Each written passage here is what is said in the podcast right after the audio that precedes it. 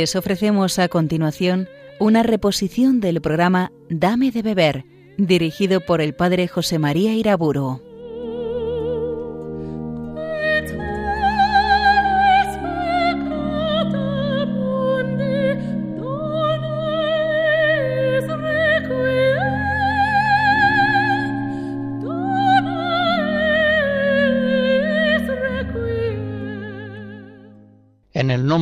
Padre, del Hijo y del Espíritu Santo. En esta conferencia voy a hablar de la gloria de Dios. Comienzo pues con esa preciosa oración que jalona continuamente las celebraciones litúrgicas y en general todas las oraciones cristianas. Gloria al Padre y al Hijo y al Espíritu Santo, como era en el principio, ahora y siempre, por los siglos de los siglos. Amén. El Concilio Vaticano I en 1870 declaraba esa convicción profunda de la Iglesia. El mundo ha sido creado para la gloria de Dios. Ese es ciertamente, y no puede ser otro, el fin supremo de este mundo inmenso antiguo, fascinante, misterioso. Todo ha sido creado para la gloria de Dios. El Señor eterno en cinco días hace nacer todo a la existencia bajo el impulso de su amor. Y en el día sexto crea al hombre, que viene a ser la coronación de toda su obra creativa crea al hombre como testigo de la sabiduría y de la bondad divina. Crea al hombre como testigo único dentro de la creación visible de su gloria. Crea Dios al hombre a su imagen, es decir, le da inteligencia, le da voluntad, le da pues capacidad de conocimiento y de amor y de este modo el Creador hace al hombre Señor de todas las demás criaturas.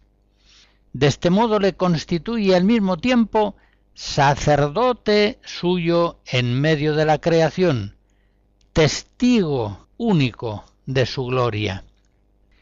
Las criaturas inanimadas, las piedras, las rocas, las montañas, los mares, los animales, los bosques, las nubes, no tienen conocimiento, no tienen capacidad de amor, propiamente no son testigos de la gloria de Dios.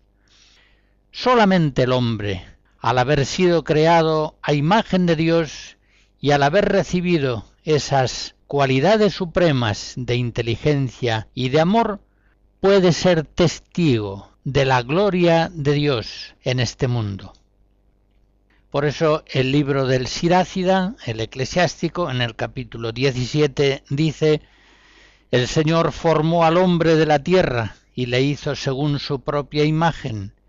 Le dio lengua, ojos y oídos y un corazón inteligente. Le dio ojos para que viera la grandeza de sus obras, para que alabara su nombre santo y para que sus ojos vieran la grandeza de su gloria. Por tanto, el sentido más profundo del hombre, su plena realización, está justamente en la glorificación de Dios. El hombre es hombre en la medida en que conoce y ama a Dios. En esa medida cumple su vocación más profunda. Y la gloria de Dios en este mundo se realiza justamente en la medida en que el hombre le conoce y le ama. Ya se comprende, pues, por tanto, que santificación del hombre y glorificación de Dios van siempre perfectamente unidas. San Benito, en su regla, hacia el año 500, en el número 57, entiende perfectamente esta finalidad del el ser humano y esta finalidad fundamental de toda la vida religiosa cuando al establecer los diversos oficios del monasterio termina diciendo para que en todo sea Dios glorificado. Ut in omnibus glorificetur Deus. Y del mismo modo, mil años más tarde, a mediados del 16, la norma de San Ignacio de Loyola será para toda la compañía de Jesús ad maiorem Dei gloriam. Para la mayor gloria de Dios vive la compañía de Jesús, reza, trabaja, se empeña en todos sus esfuerzos apostólicos. Ese es el fin principal que la Iglesia procura en este mundo, la gloria de Dios y la santificación de los hombres. Ya que el tema de esta conferencia es la gloria de Dios, escucharemos varios glorias tomados de las vísperas de la Virgen María, compuestas poco después del 1600 por Claudio Monteverdi.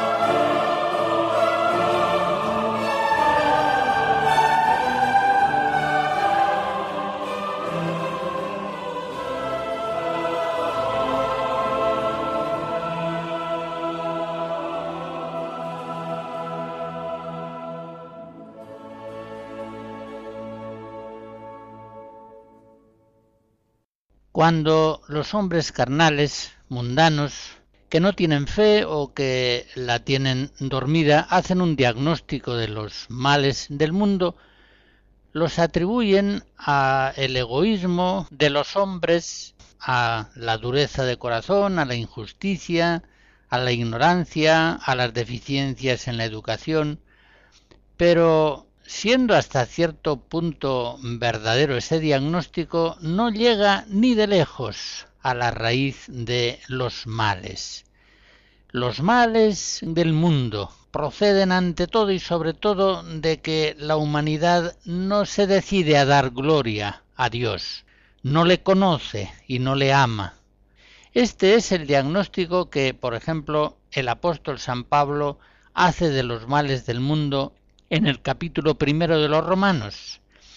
Él considera que injusticia, malicia, mentira, avaricia, violencia, lujuria, toda clase de males han sido introducidos en la raza de los hombres por cuanto, conociendo a Dios, así escribe, no le glorificaron ni le dieron gracias, sino que se entontecieron en sus razonamientos, viniendo a oscurecerse su insensato corazón, y alardeando de sabios se hicieron necios, y trocaron la gloria del Dios incorruptible por la semejanza de la imagen del hombre corruptible. Trocaron la verdad de Dios por la mentira, y adoraron y sirvieron a la criatura en lugar de adorar y servir al Creador, que es bendito por los siglos. Efectivamente, todos los males del mundo tienen su raíz más profunda en la irreligiosidad, en esta falta de glorificación de Dios entre los hombres. Por eso podemos preguntarnos cómo ahora podrá el hombre salvar su vida en este mundo. ¿Dónde está la salvación de la humanidad, entregada siglo tras siglo a males tan abominables como los que hace un momento aludía? Más aún, podemos preguntarnos, ¿el hombre podrá salvarse a sí mismo, podrá salvarse sin Dios, sin conocerle, sin abrirse a su amor? ¿Podrá hallar curación de su enfermedad en los mismos hombres, en médicos, científicos, psicólogos, políticos. El Evangelio de Jesús nos asegura que la salvación del hombre se halla en la glorificación de Dios. El hombre sólo puede salvarse cumpliendo su naturaleza profunda, por la cual está destinado a conocer y amar a Dios con todas las fuerzas de su mente y de su corazón. Ahí está su salvación en la glorificación de Dios. Me permito explicar brevemente algunas palabras técnicas de la teología católica. Soteriología es una palabra que hace referencia a la salvación de los hombres. Viene de soter, salvador, sotería, salvación.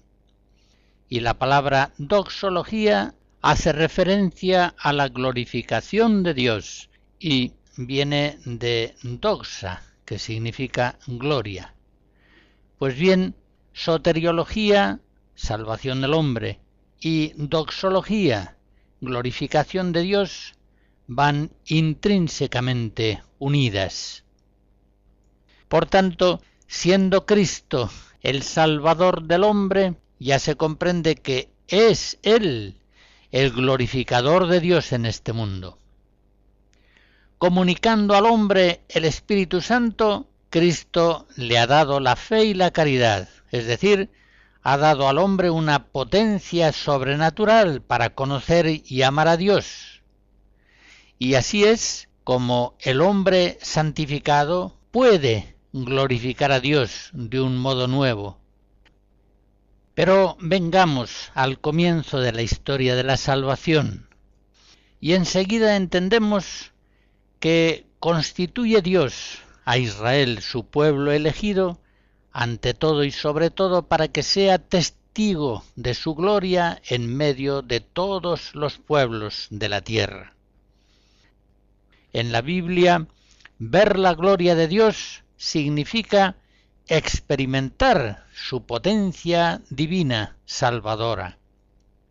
Por eso se emplean esas expresiones cuando Israel en la nube, en el fuego, en el arca, en el paso del mar rojo, en el pan milagroso del desierto, ve la gloria de Dios, es decir, ve epifanías, manifestaciones de la bondad, de la majestad, del poder del Altísimo. Pero al mismo tiempo que el Señor manifiesta su gloria a su pueblo elegido, Yahvé glorifica a Israel. El salmista, en el Salmo 33, quiere que todos se vean glorificados por la visión del Señor.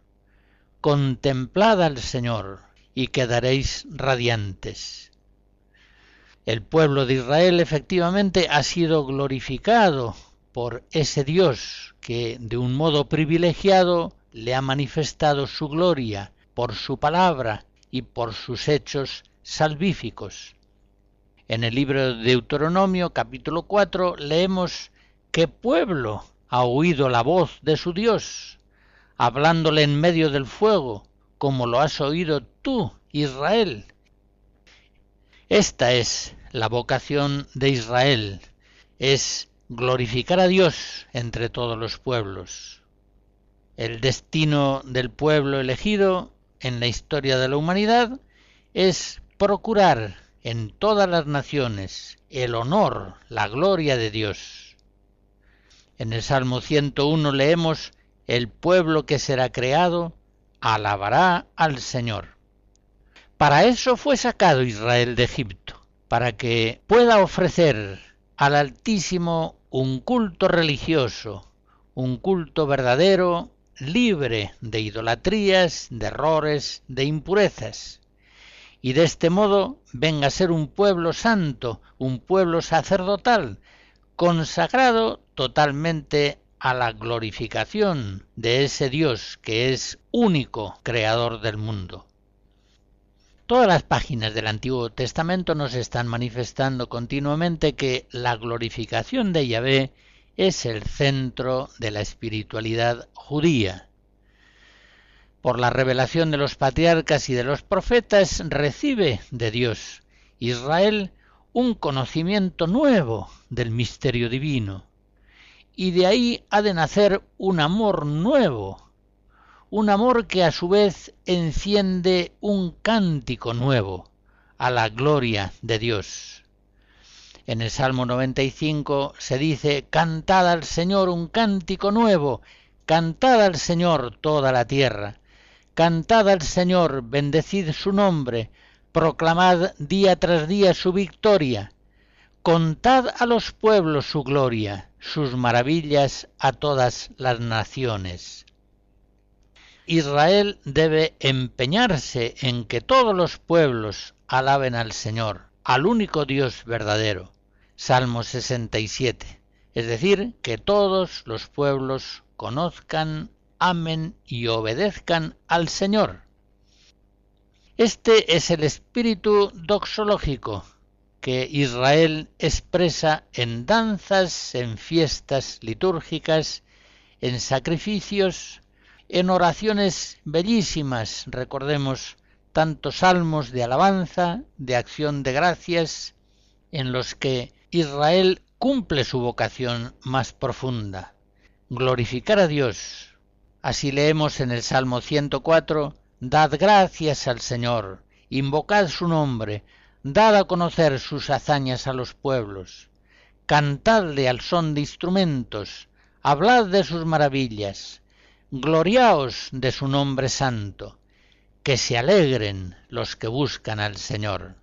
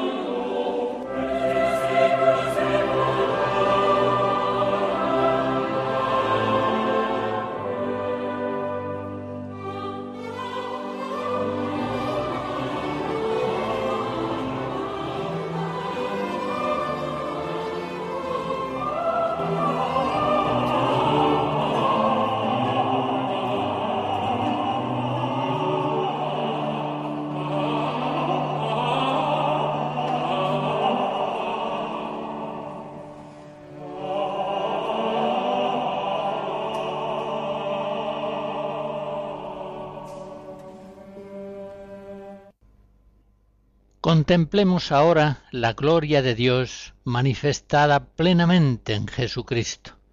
Como nos dice el apóstol San Pablo al principio de la carta de los Éfesos, el Padre de la Gloria se reveló al mundo en Jesucristo. Él es, como dice San Juan en el prólogo de su Evangelio, el Verbo que se hizo carne y habitó entre nosotros, y hemos visto su gloria, gloria como de unigénito del Padre, lleno de gracia y de verdad. Como dice la carta a los Hebreos en su inicio, nuestro Señor Jesucristo es el esplendor de la gloria del Padre. La gloria de Dios al mismo tiempo es revelada en Cristo y velada por otra parte. La gloria de Dios se revela en Cristo por su santidad, por sus palabras, por sus milagros. En ellos manifestó su gloria. Pero la humilde corporalidad de Jesús, su pobreza y sobre todo su pasión, velan la gloria divina en Cristo. Y es que Cristo en su vida mortal, como dice San Pablo en Filipenses 2, no se aferró a su categoría de Dios, al contrario, se despojó de su rango, humillándose en la condición humana hasta la muerte. Este Cristo Salvador nuestro que se humilla en la encarnación, en la pasión, es el que de este modo va a glorificar al Padre en todos los pueblos. Esa es la misión del Verbo encarnado en el mundo, esa es la causa de la encarnación. Por eso Jesús en el Sermón de la Cena dice delante de los discípulos, Yo, Padre, te he glorificado sobre la tierra, llevando a cabo la obra que me encomendaste realizar. Yo he manifestado tu nombre a los hombres que de este mundo me has dado. Juan 17. Notemos, pues, que la glorificación del Padre se realizó en la humillación del Hijo, pero también se inicia ya en la misma cruz la glorificación de Cristo. Y así leemos en Lucas 24 aquellas palabras de Jesús, no era necesario que el Mesías padeciese todo esto y de este modo entrara en su gloria. Efectivamente, cuando el Hijo del Hombre en la cruz sea alzado en lo alto, atraerá a todos hacia sí. Juan 8.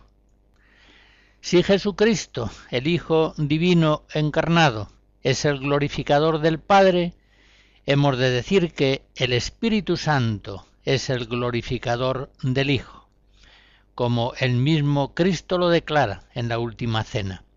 Él, el Espíritu Santo me glorificará. Juan 16. Y el Espíritu Santo glorifica al Hijo en la Iglesia.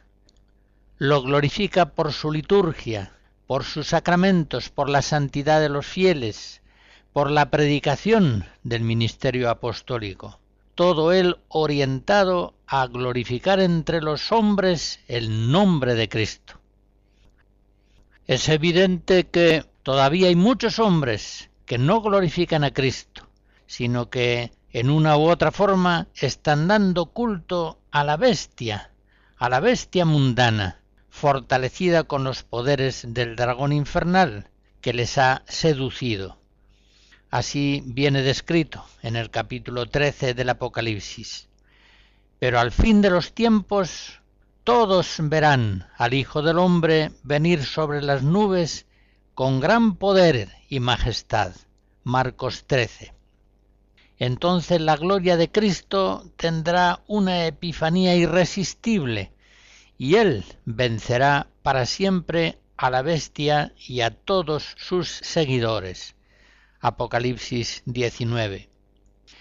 Mientras tanto, en el tiempo de la historia, la gloria de Cristo resucitado resplandece en la Iglesia brilla por la luminosidad permanente de la palabra evangélica, brilla en el esplendor sagrado de su liturgia y de sus sacramentos, brilla por la fuerza santificante de su gracia, que a lo largo de todos los siglos siempre está dando frutos patentes de santificación en hombres y en mujeres de toda condición.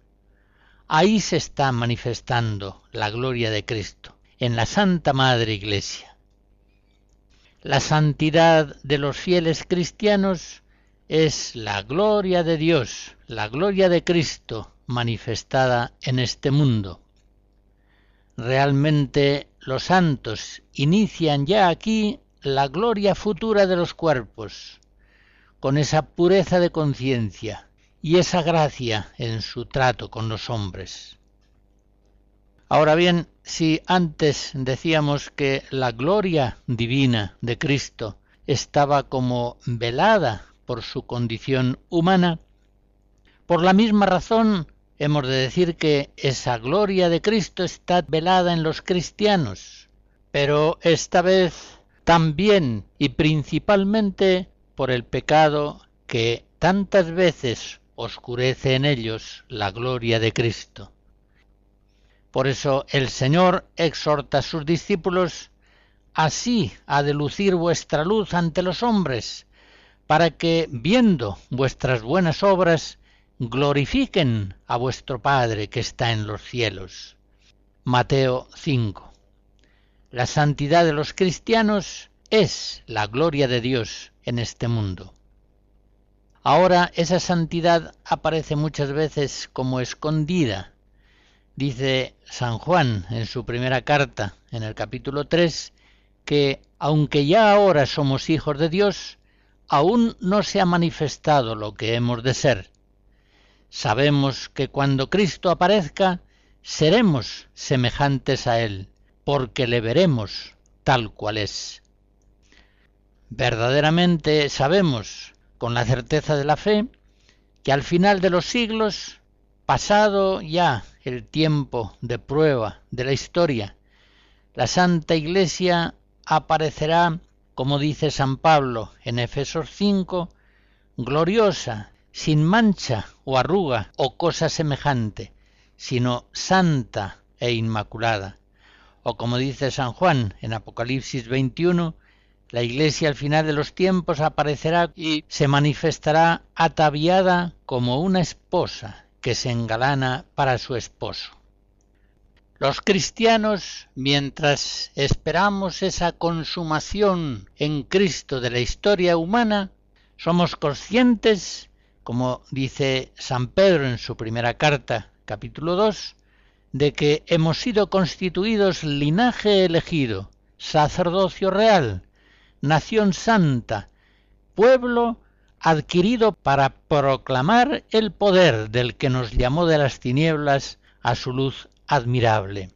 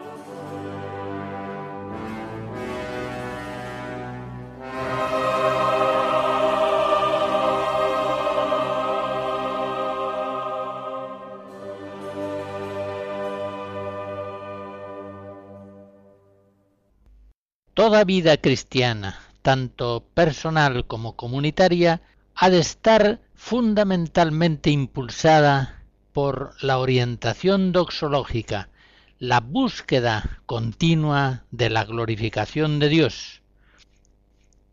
Por eso San Pablo, por ejemplo, en 1 Corintios 10, exhorta a los fieles, hacedlo todo para la gloria de Dios.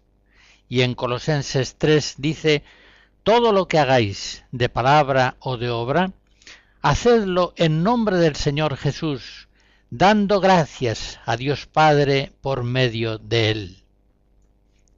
Así es como la vida entera del cristiano, sus trabajos, sus actividades, sus relaciones familiares, personales, laborales, todas las dimensiones de su vida han de hacerse un culto espiritual, ofrecido constantemente a Dios por Jesucristo.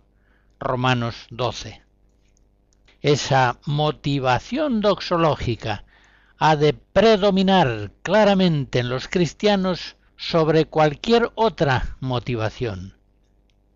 Si los cristianos procuramos la santidad, si procuramos ejercitarnos en la virtud, no ha de ser principalmente para librarnos del mal o para sentirnos perfectos o para merecer la vida eterna.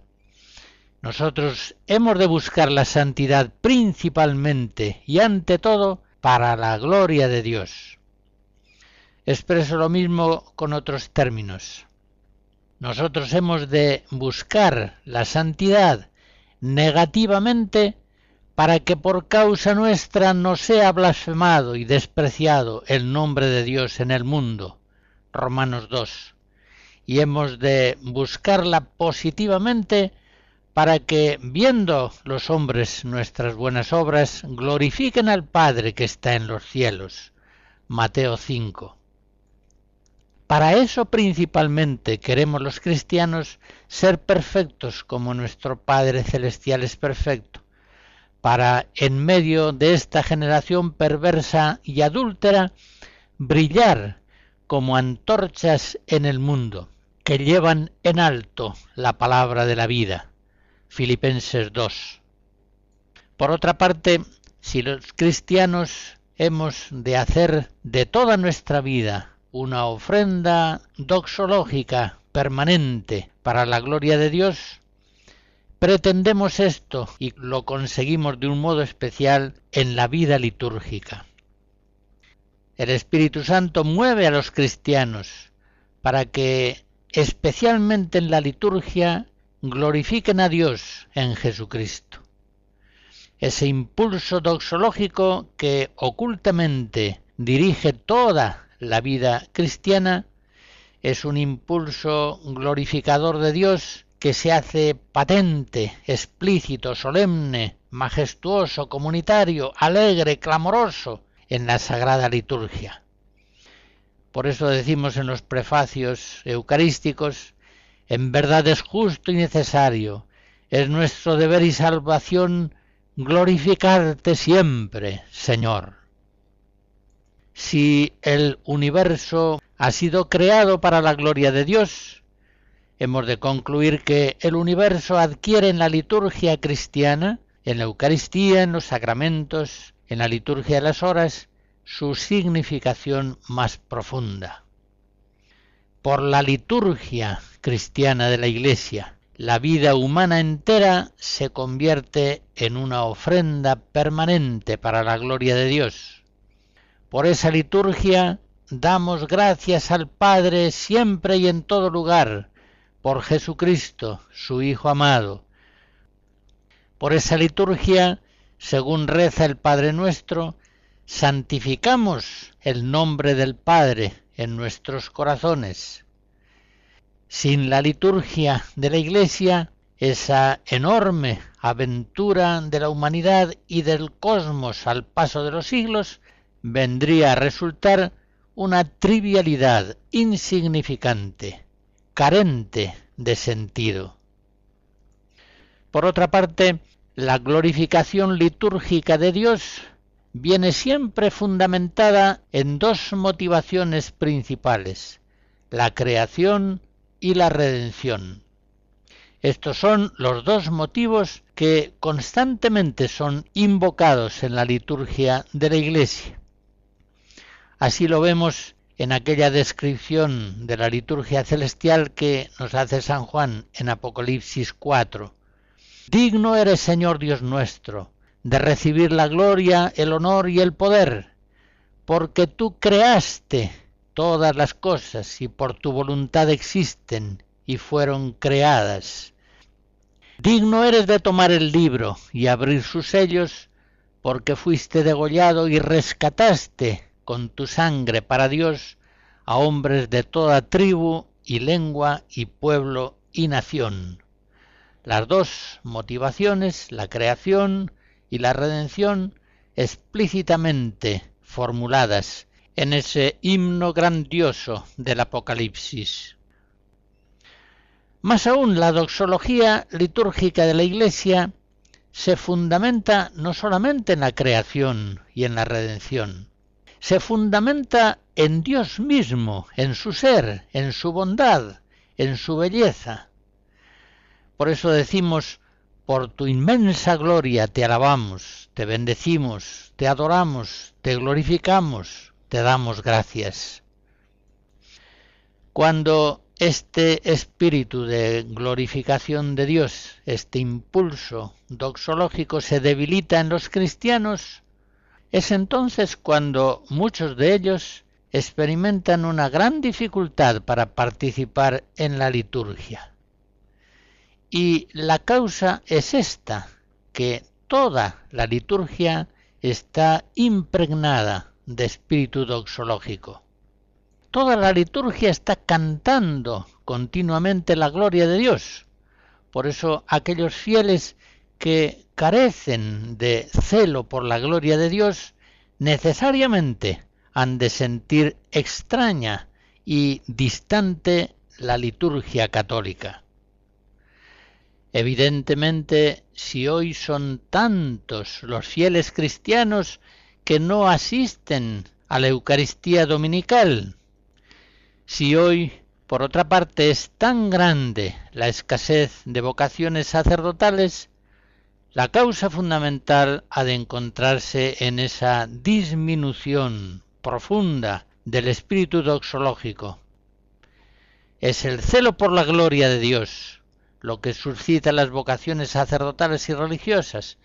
Es el celo por la gloria de Dios lo que principalmente congrega a los fieles en la liturgia de la Eucaristía.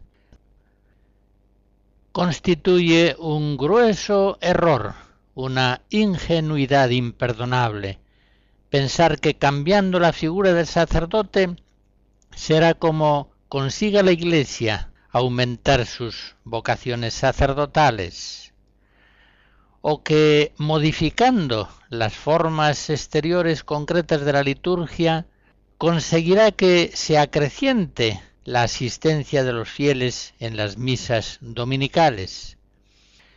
Las vocaciones sacerdotales y la incorporación práctica de los fieles a la liturgia sagrada de la Iglesia se acrecentarán en la medida en que recupere el pueblo cristiano el sentido de la majestad de Dios y el celo devorador por su gloria.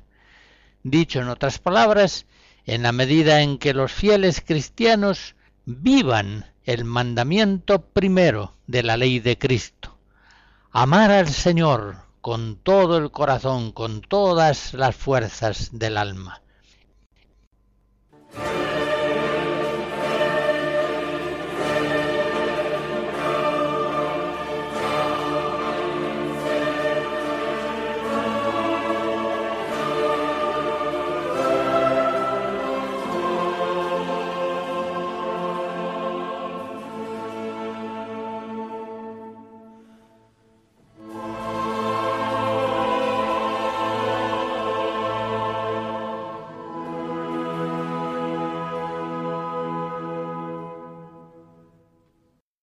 La glorificación de Dios ha de ser el alma de la oración cristiana, la alabanza, la acción de gracias, junto con la súplica.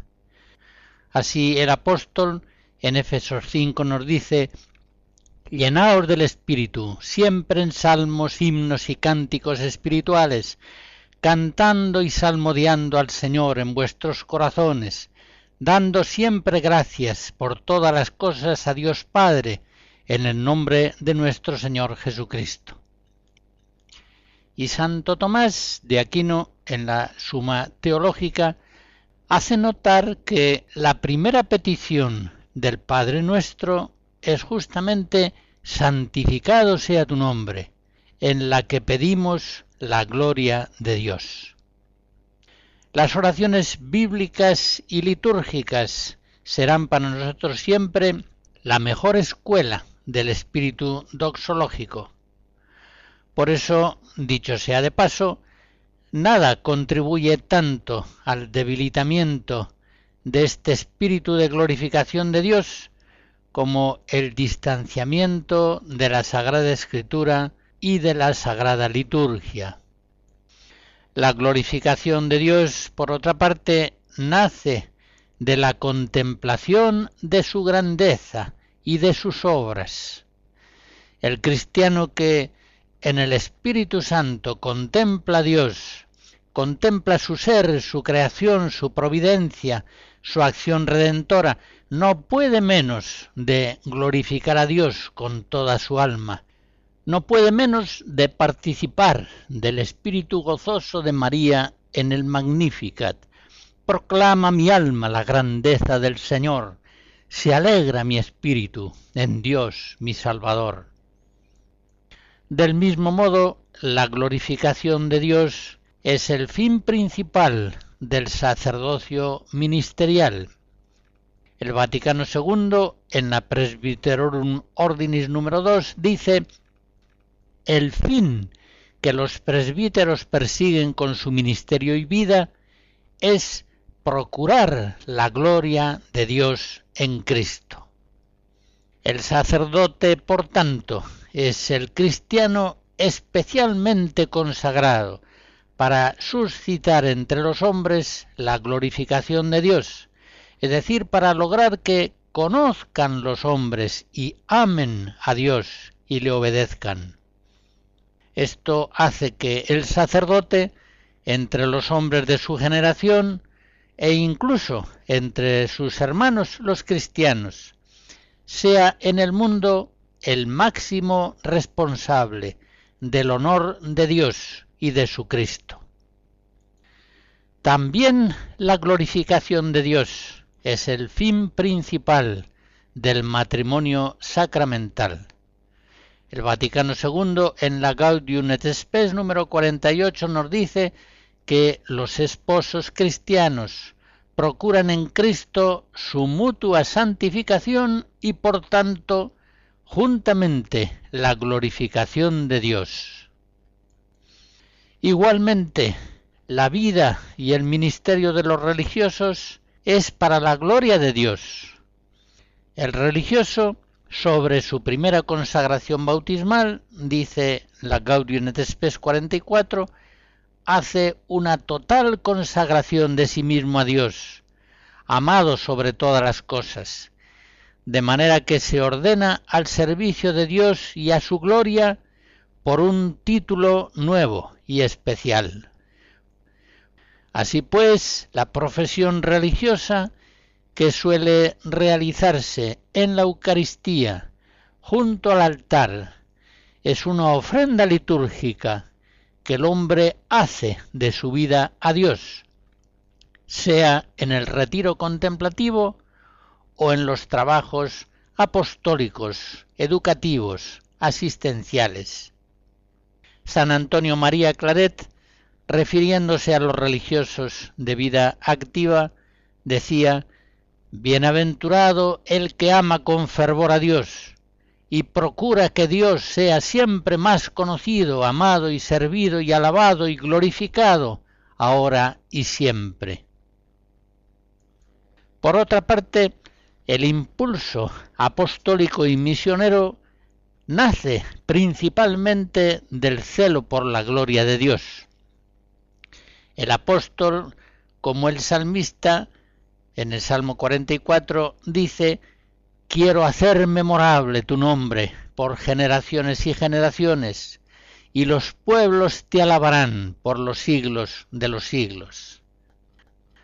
Los apóstoles, como San Pablo describe en 2 Corintios 6, pasan por tantos trabajos, prisiones y sufrimientos, y todo lo hacen impulsados principalmente por el deseo de encender en el corazón de los hombres y de los pueblos la llama de la glorificación de Dios. El Salmo 66 lo expresa muy bien cuando dice una y otra vez, Oh Dios, que te alaben los pueblos, que todos los pueblos te alaben. Ya se comprende, pues, que aquellos que no arden en espíritu doxológico, se conforman con que haya en el mundo cristianos anónimos, hombres que se limiten a vivir honestamente, aunque ignoren a Dios y a su Cristo. Rechazan de este modo la palabra de Jesús cuando dice en Juan 17, en esto está la vida eterna, en que te conozcan a ti, único Dios verdadero, y a tu enviado Jesucristo. Es indudable que nada paraliza tanto el apostolado y las misiones como la escasez de espíritu doxológico, la falta de celo por la gloria de Dios. Los apóstoles no son enviados para formar cristianos anónimos, sino cristianos explícitos que confiesen y amen a Dios Padre Todopoderoso, Creador del cielo y de la tierra, y a Jesucristo, su único Hijo, nuestro Señor. La glorificación de Dios, por último, quiero señalar, se ejercita de un modo maravilloso en la beneficencia social. Los cristianos glorificamos a Dios no sólo en sí mismo, lo glorificamos también en su imagen, que es el hombre. Este es el mandato que nos dio el Señor, y acerca del cual nos dijo que habíamos de ser juzgados al final de los tiempos. Mateo 25. Tuve hambre y me disteis de comer. Tuve sed y me disteis de beber. La asistencia benéfica material en la iglesia primitiva tenía una dimensión tan hondamente doxológica que siempre solía enmarcarse en la misma liturgia de la Eucaristía.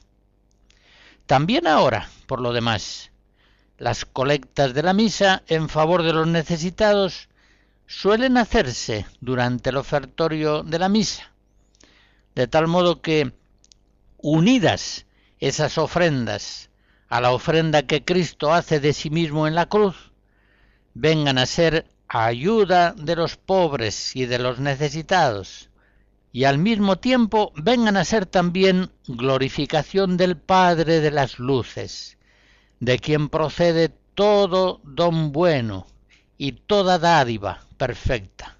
Santiago 1. Recordemos en este sentido cuando San Pablo hace una colecta en favor de los hermanos de Jerusalén. Lo vemos referido en la segunda Corintios capítulos 8 y 9. Allá la colecta se presenta como un acto litúrgico, es decir, como una obra de caridad que hacemos para la gloria del mismo Señor. Y sigue diciendo el apóstol, al ver la prueba de esta colecta, ellos glorifican a Dios por vuestra obediencia al Evangelio de Cristo.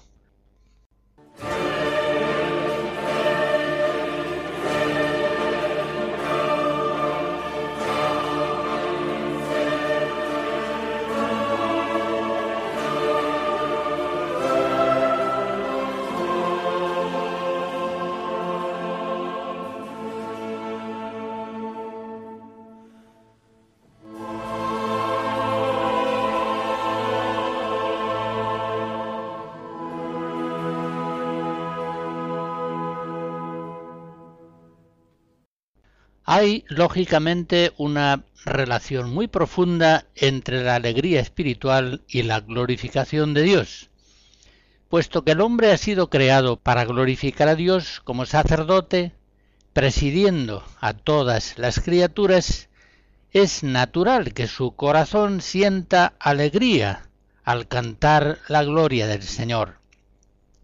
Es la alegría de la Virgen María cuando dice proclama mi alma la grandeza del Señor, se alegra mi espíritu en Dios, mi Salvador. Lucas 1. Es la alegría del Salmo 9. Te doy gracias, Señor, de todo corazón, proclamando tus maravillas. Me alegro y exulto contigo, y toco en honor de tu nombre. Por eso, con toda razón, el Salmo 88 dice, Feliz el pueblo que sabe aclamarte, Señor. Caminará, oh Dios, a la luz de tu rostro. La carencia de este ánimo doxológico produce un cristianismo triste, apagado, sin fuerza persuasiva y por supuesto sin vocaciones sacerdotales, religiosas, misioneras. Le falta el alma del Evangelio, la alegría de María, que canta con gozo la gloria del Señor. Es un cristianismo carente de entusiasmo porque está centrado en el hombre, en el cual hay tantas miserias, y no en Dios, plenitud infinita de verdad, bondad y belleza. El cristiano de ánimo doxológico se alegra incluso cuando todo parece que va mal, porque se alegra en Dios gratuitamente, incondicionalmente, Así dice el profeta Habacuc en el capítulo 3. Aunque la higuera no echa yemas y las viñas no tienen fruto, aunque el olivo olvida su aceituna y los campos no dan cosechas, aunque se acaban las ovejas del redil y no quedan vacas en el establo, yo exultaré con el Señor, me gloriaré en Dios mi Salvador. La bendición de Dios Todopoderoso, Padre, Hijo y Espíritu Santo, descienda sobre ustedes y les guarde siempre. Amén.